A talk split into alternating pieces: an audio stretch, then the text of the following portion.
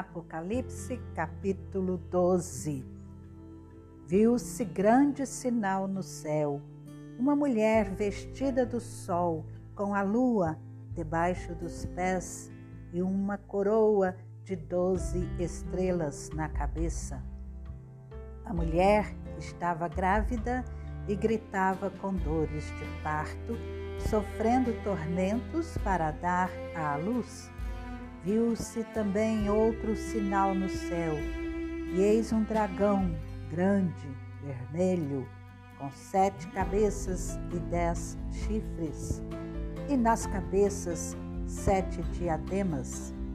A sua cauda arrastou a terça parte das estrelas do céu, as quais lançou para a terra.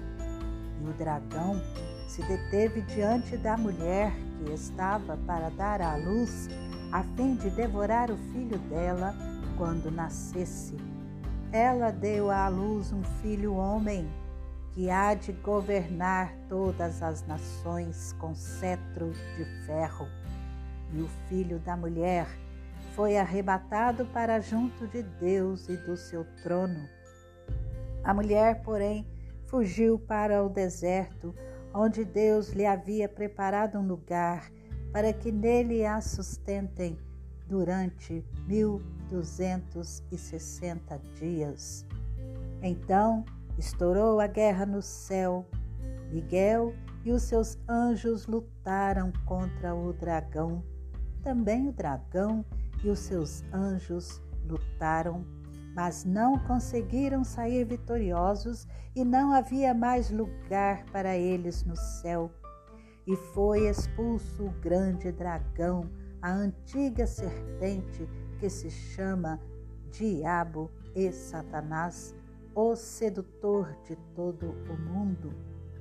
Ele foi atirado para a terra e com ele os seus anjos.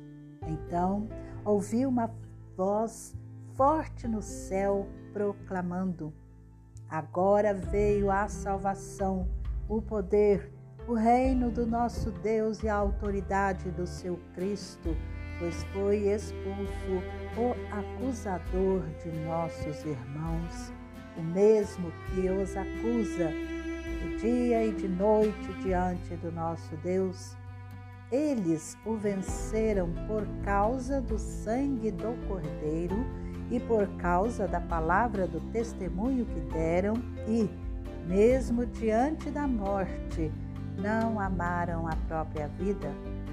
Por isso, alegrem-se, ó céus, e vocês que neles habitam. Ai da terra e do mar, pois o diabo desceu até vocês cheio de fúria, sabendo que pouco tempo lhe resta. Quando o dragão viu que tinha sido atirado para a terra, perseguiu a mulher que tinha dado à luz o filho homem. Mas foram dadas à mulher as duas asas da grande águia, para que voasse para o deserto, para o seu lugar, aí onde é sustentada durante um tempo, tempos e metade de um tempo fora do alcance da serpente. Então a serpente lançou da boca água como um rio atrás da mulher, a fim de fazer com que ela fosse arrastada pelas águas. A terra, porém, socorreu a mulher, abriu a sua boca e engoliu o rio que o dragão tinha lançado de sua boca.